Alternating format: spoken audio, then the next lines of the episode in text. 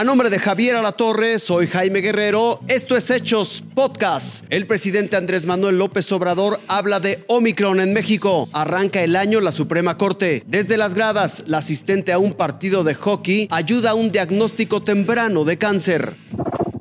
Con el arranque de 2022, los contagios de COVID-19 han aumentado, así lo reconoció el presidente López Obrador. Sí están incrementándose los contagios por esta nueva variante, pero afortunadamente no hay incremento en hospitalización y lo más importante, no hay fallecimientos. Descartó que México vive un escenario como 2020 y 2021, donde se recurrió a confinamientos masivos y algunos hospitales se saturaron. No tiene la gravedad esta variante que la otra que nos afectó mucho. Y puso de ejemplo a países que han reducido los días de convalecencia para contagiados con la variante Omicron de SARS-CoV-2. Estados Unidos está incluso sosteniendo que son cinco días de reposo. Por lo pronto, el gobierno federal estudia la ruta para acelerar la vacunación de refuerzo y también llamará a la ciudadanía a mantener el uso del cubreboca, sobre todo en espacios cerrados. Irving Pineda, Fuerza Informativa Azteca.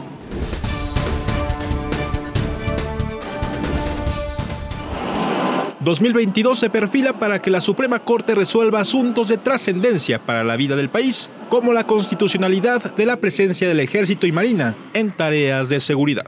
También revisará el conflicto por el agua en Chihuahua y el tratado firmado en 1944 con Estados Unidos. De la Suprema Corte de Justicia de la Nación. Los ministros centrarán su debate en el reclamo de por lo menos 15 municipios que se resisten a que la presa La Boquilla sea el distribuidor de la Unión Americana. A discusión estará también la ley de la industria eléctrica por temas relacionados con energía limpia y tarifas. En estos, como en todos los asuntos, la Corte actuará con independencia e imparcialidad, con la que lo ha venido haciendo hasta ahora. Nuestros fallos podrán gustar o no, dependiendo de las coyunturas políticas. Al inaugurar el primer periodo de sesiones del máximo tribunal, afirmó que no se busca retrasar el análisis de asuntos de alto impacto. La cantidad de asuntos que debemos atender es enorme, por lo que no existe ninguna intencionalidad de diferir el conocimiento de asuntos relevantes sino simplemente las cargas de trabajo propias del Tribunal Constitucional. Saldívar resaltó que cada uno de los casos que analizará la Corte reviste una relevancia única para quien los promueve, pues cada uno representa una esperanza de justicia para las personas. Juan Pablo Reyes, Fuerza Informativa Azteca.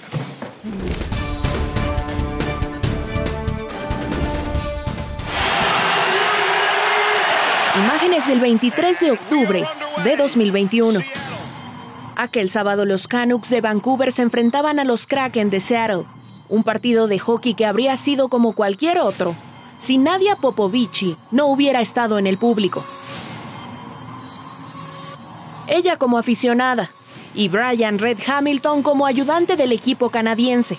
Hasta ese día ellos no se conocían, pero ahora se funden en abrazos como este, porque él asegura que ella le salvó la vida. Fue gracias a un diagnóstico oportuno y una vista de halcón. Desde su asiento en las gradas, Nadia detectó un lunar maligno en la nuca de Hamilton y de inmediato intentó llamar su atención para decírselo, hasta que con un mensaje escrito en su celular, la persistente mujer lo logró. I can't thank you enough for taking the time to put that on your phone, get my attention. I can't thank you. I mean, wow. And, and I I am so happy that we were able to let you know that what you did saved a life. I really um, appreciate it. I really, really appreciate that. Hamilton desconocía que tenía ese lunar, pero decidió hacerse una biopsia que le diagnosticó cáncer.